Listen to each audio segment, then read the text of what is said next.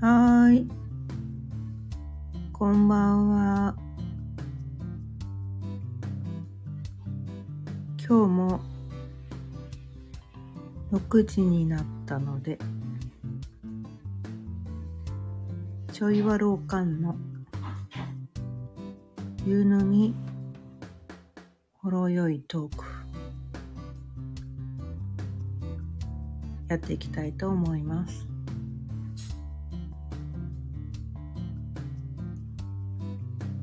今日のお題は自分で決めるです。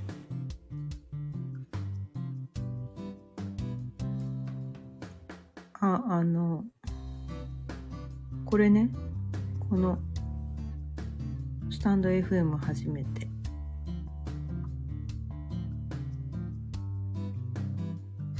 何日かなるんですか？まあ普段あの Facebook とかインスタとかブログとか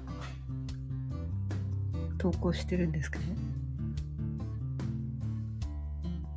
そこねあのねこう伝えることを統一しようと思って。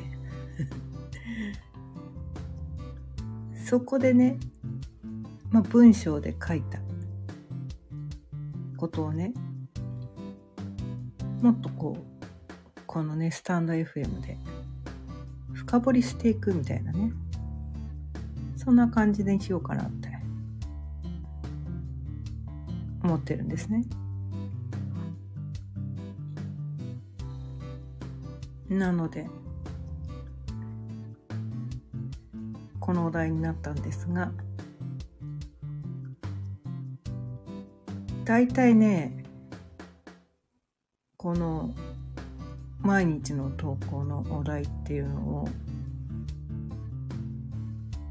どうやって決めてるかっていうと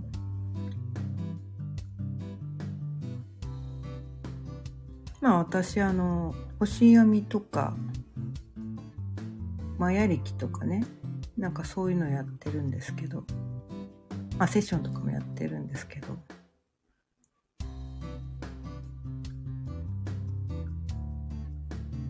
そういうなんなんだろうこのねこう宇宙の流れ的なそういうのを意識はしてるんですけど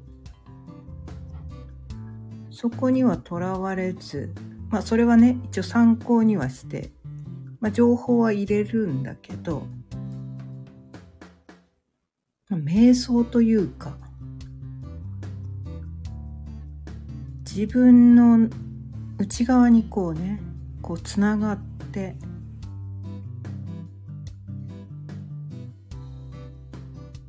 こう内側からこう湧いてきた思いとかあとはこう降ってきたイメージとかたまにこうね明け方ちょっとこううとうとしてる。目覚めてるんだけど目覚めてないみたいなね。そういう微妙な時間の時にこうなんかこう降ってきたイメージ。あ夢なのかビジョンなのかちょっと分かんないんですけど。なんかそういうのをね元に決めたりもねするんですね。で今日はこのね自分で決めるっていうお題にしたんですけどこれがね私ね苦手だったんですよ。自分で決めることが。本当苦手で周りに流される人だったんですね。まあ子供の頃はちょっとねこう親が厳しかったのもあってまあ父親がね俺の言う通りにしろみたいなね俺の言う通りにしてれば間違いないからみたいな感じで言われてたのでそもそも自分で決めさせてもらえなかったみたいな。自分で決めるってことをさせてもらえなかったから練習できてなかったっていうのがね。だけど人ってほら一度もやったことのないことって苦手じゃないですか。一度もやってないからすごい苦手だったんですよ。それでこうそのままずっとね独身時代は父親の言う通りに生きてたんですけどさすがにこう結婚相手はね自分で選んだというかなんだろう。そうじゃないな。なんかね自分でなんかこう言いなりになって生きるのが嫌になったみたいな。なんか一度ぐらい反抗したくなったって言ってなんかこうそこから逃れるためになんかたまたま知り合った人となんかそういう流れが来たからそこに乗ったみたいなそんな感じで結婚したんですよね。だから本当にその人とこう将来この二人で人生を歩んでいくんだみたいなそういうことをねちゃんと考えずににかくこの父親から逃げ逃げ逃げたいみたいな。逃れたい。このうちから逃げたい。もう自由にしてさせてくれみたいな。そういう思いだけでこうね。結婚しちゃったわけですよ。まあ、でも結婚する時も父親に、まあ、旦那さんの言うことをよく聞いて。お前は旦那さんの後を3歩下がって生きていきなさい。みたいなことをね言われたわけですよ。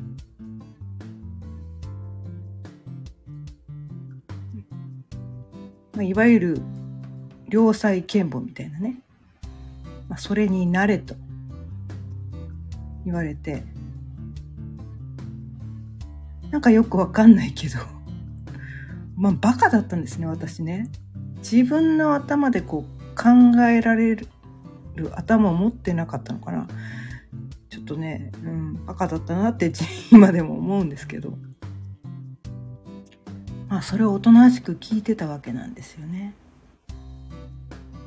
結婚して専業主婦になって10年おとなしくしてました。でもなんかだんだんねなんかこのままじゃいけないみたいな。私このままただ年取ってただ年取ってこのまま死ぬのみたいな。なんかそれを思ったらすっごいなんかねもやもやしたんですよね。ただこのおとなしく旦那の言うこと聞いて子育てして家事だけしてただそれだけで生きていくのはなんか違う気がしてきたんですよね。え、このままでいいの？な。んかね、そこがすっごく引っかかって。で、よーく考えてみたら、それはこうね、父親にそう言われたからそういう人生を歩んでたんだけど、まあ、結婚してねこう別々に暮らしてるから別に父親の言うこと聞かなくても、まあ、昔はね一緒に暮らしてる頃は言うこと聞かないと。殴られてたけど。別々に暮らしてるから別に今言うこと聞かなくてもあれ殴られないな とか思って。別にあれ？私なんで父親の言うこと聞いてんだろう？みたいなね。そこに気づいたわけなんですよね。でそこであれ？と思って。なんかちょっと青臭くなって じゃあ私どうやって生きたらいいんだろうみたいなちょっとね舵を切れたというかこう目線が変わったというかなんかそういう風になったんですよね。でもどう生きていいかわかんないんですよ。じゃあどう生きるの？って言った時全然わかんないんですよね。それまでほら人に言われるままに人の言うなりに生きてきたから決められないんですよ。決断できない。その練習してきてないから。それからね大変でしたねこう自分探し？みたいなねなんかそんなことをね必死でやり始めましたね。で最初の段階っていうのはそのね自分探しの最初の段階っていうのは目の前の問題が気になるんだよね。目の前の問題。この目の前の問題をどうにか解決しなきゃいけないって。もうもう本当に目の前の問題。その目の前の問題を解決するのにこう必死になるわけですよでその原因を探るわけですねでそれをね外側に求めるわけですよ。あいつが悪い。こいつが悪い。これが原因だ。あの人がああしたから。あの人がああだから。みたいな感じで、周りを責め出すんですね。私の場合はそのね、父親がそんなだったから、私の人生はこんなだった、みたいな感じで、まあ直接責めたら殴られるんで まあ心の中でね、あいつのせいで私の人生みたいな感じでなんか思ってたわけですよねでも父は直接責められないから、まあ、目の前にいる子供とか旦那に当たるわけですよでちょっとしたこうねミスとか失敗とか気になるところそれを責め出すんですよね。もう本当に今思ってもね申し訳なかったなって思うんですけどまあでもね人ってねその成長の段階がどうやらあるらしくてそういう時期もどうしてもねあるらしいんですよね。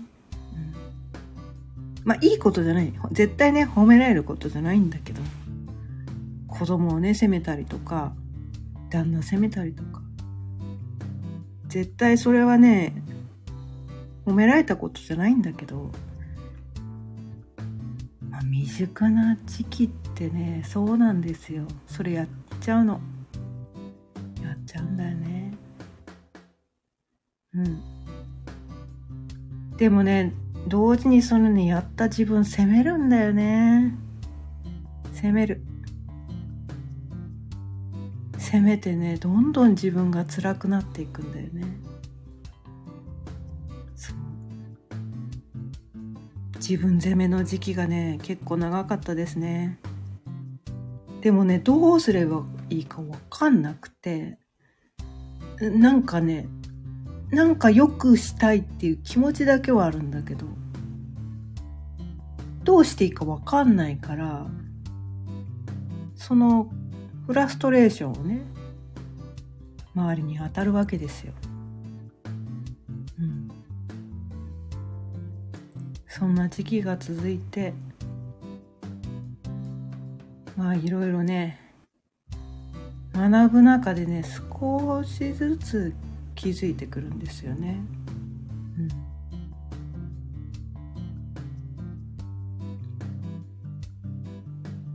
まあなんだろう。私がこう辛かったのはなんか自分でこうね決めてなかったからなんだなって。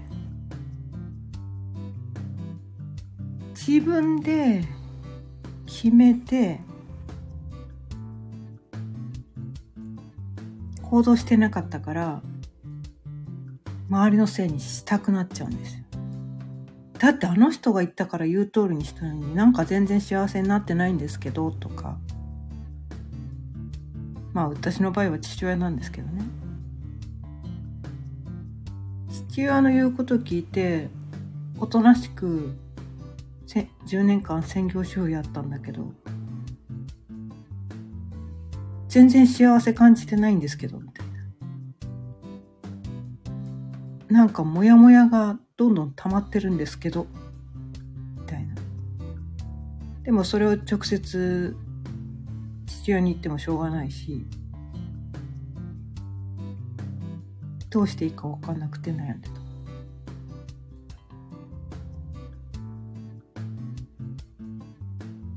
でいろいろねこうヨガとかこう哲学とかね。なんかいろいろ般若心経とか。なんか本質的なことを学び始めるわけですよ。なんかね外側にねずっと答えをねどうしていいか分かんないから誰か答えちょうだいみたいな。そんな感じでねこういろいろ学ぶわけですよね。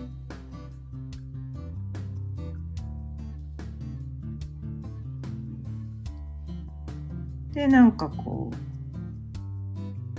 まあ、ビジネスの世界とか行ったりとかしてそこでこう成功した人みたいなのにあ出会ったわけですよね。こうビジネス的に。かそういう人の言葉、まあ、人生で成功してんだからその人って本当のこと言ってんじゃないかみたいな。なんかそういうところでねこうなんかね盲目的にその人を信じちゃったりしたんだよね。って言われるがままにまた同じこと繰り返してんだよねそこでもね。成功してる人の言うこと聞けば自分もこう幸せになれるんじゃないかみたいなね。そういうこう 昔とね同じことやってた結局。結局人にこう決断を委ねてたというか自分で決断してないんだよね結局。で同じことを繰り返して何度も繰り返すんですよ。それを繰り返すうちに結局ねなんかそういうビジネスの中そのセミナーみたいな講座みたいなのねいくつも受けてまあ、昨日もセミナージプシーになったみたいな話をしてたんだけど、まあ、お金をかなりつぎ込んだわけですよ。で、何人かの、いくつかのその講座を受けたらね、途中で気づくんですね。あれ？みたいな。あの人とこの人の言ってること、真逆のこと言ってない？みたいな。おやみたいな。で、そんなこんなで、こう星読みに出会って、気づいたわけなんです結局そのね、成功の法則とかも、こう幸せになれる法則って、人によって違うんですよ。人生ってみんな違う。一人一人みんな違う。どんな価値観で生きてて何が大切なのか。日常生活で何を大切にしてるかとか人生において何が大切なのかっていうのは人によって全然違う。で自分の得意なこと何で世の中から求められるのかとか何でやったらこうその自分が輝くのかっていうのも人によって違うっていうのに気づけたわけです。だからその成功者の人は自分のやり方を見つけたから成功しただけであってその人は間違ってないんですよ。その人はそのやり方で合ってる。でもそれは万人に通用する法則ではなかっただけのことみたいな。だから人の真似してるんじゃダメなんだよっていうのがよく分かって。まあ、自分の人生はねやっぱね自分で決めなきゃいけないんだみたいな人のやり方の真似っこするだけじゃ幸せにはなれないんだっていうところに気づけたわけなんですよ。うん、まあそこまで来るまでにねかなりお金使いましたね。もう本当に若い頃からなんでこうこの星読みに出会わなかったのかってすっごい後悔しましたね。まあもともとねアンチスピリチュアルでそんなの適当に言ってるだけでしょみたいなね。星占いとか全然信じられねえみたいな、ね、そんな人だったんで。まあでも自分で学んでね腑に落としてホロスコープに全部書いてあったね答えみたいな。自分の生き方。書いてあったじゃん。なんで出会わなかったんだろう。って最初はね思っていましたけど。でもねそっからねこのね星読みをねこう深めることにまたまた気づいたわけなんですよね。もうすべてもう私の人生そういうなんかこう右往左往しながら人生にこう迷いながら生きるっていうのはもうプラ プログラミング済みだったみたいな。あなただっていろいろ試してみないと納得しないでしょって いろいろやってダメだったからここにたどり着けたんでしょ？みたいな そこがね腑に落ちたわけなんですよ。まあ素直じゃないっていうかねなんつったらいいのかな本当納得しないとダメなんですよ私って。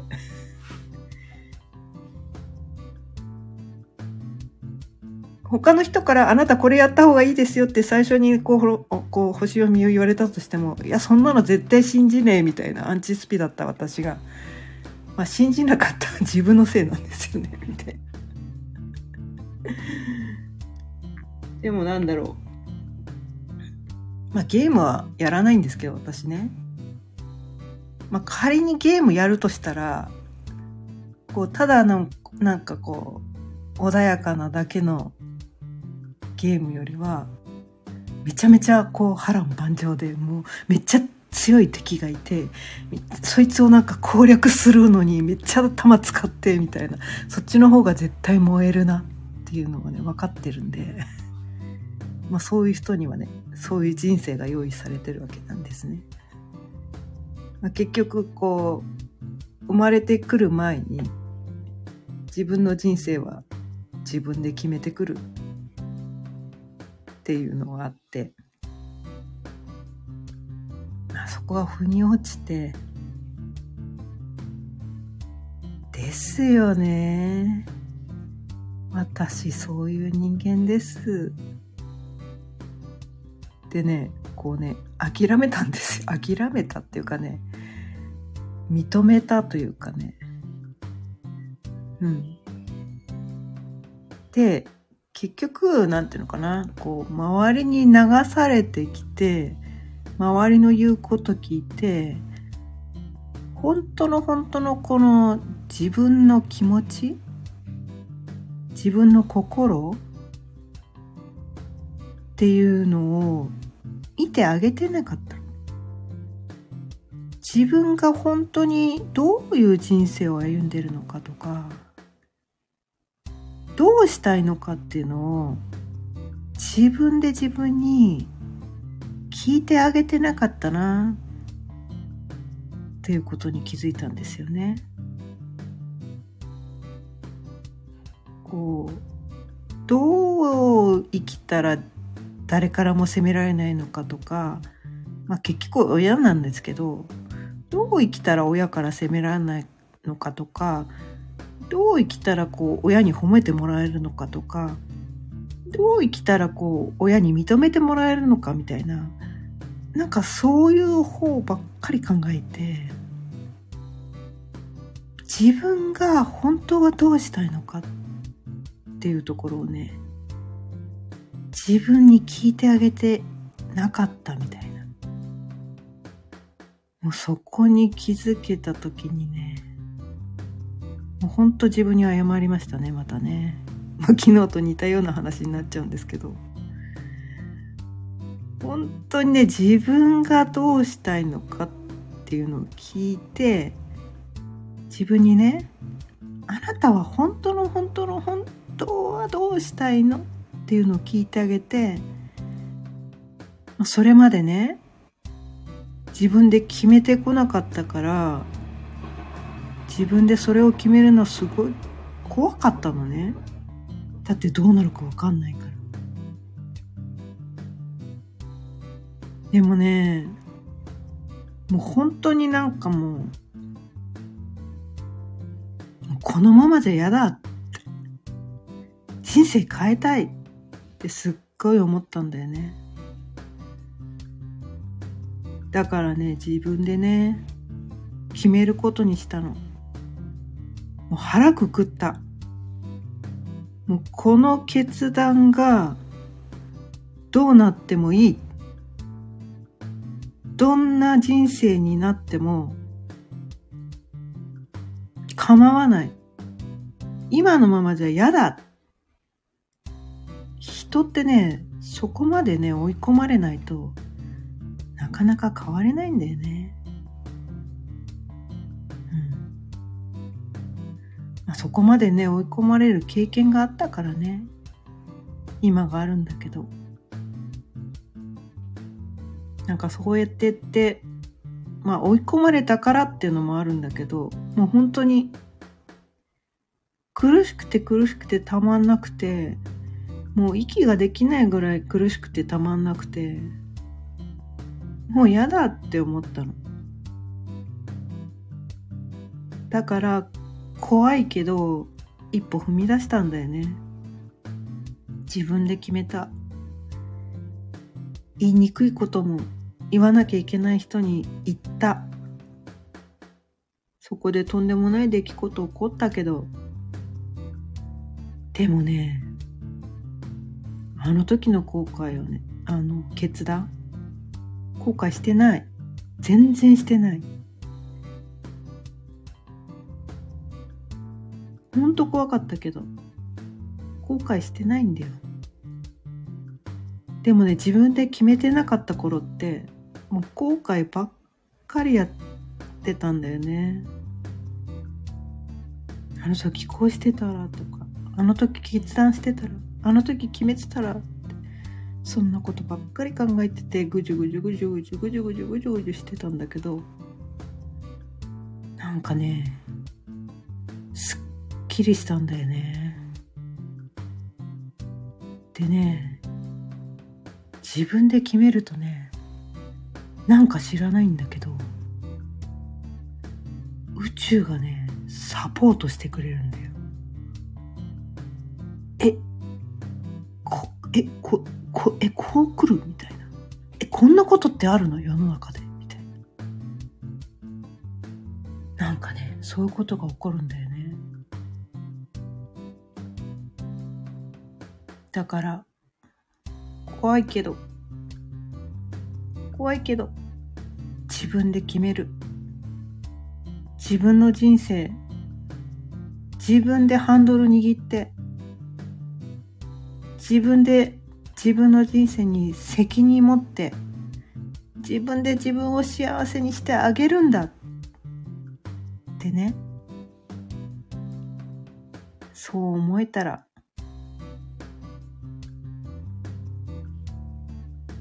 幸せは向こうからやってくるんだよね。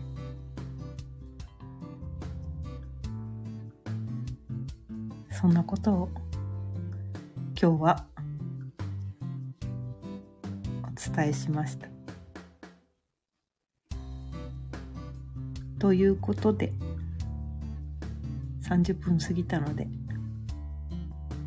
そろそろ終わりたいと思います。今日も聞いていただいてありがとうございました。それではまた明日。さようなら。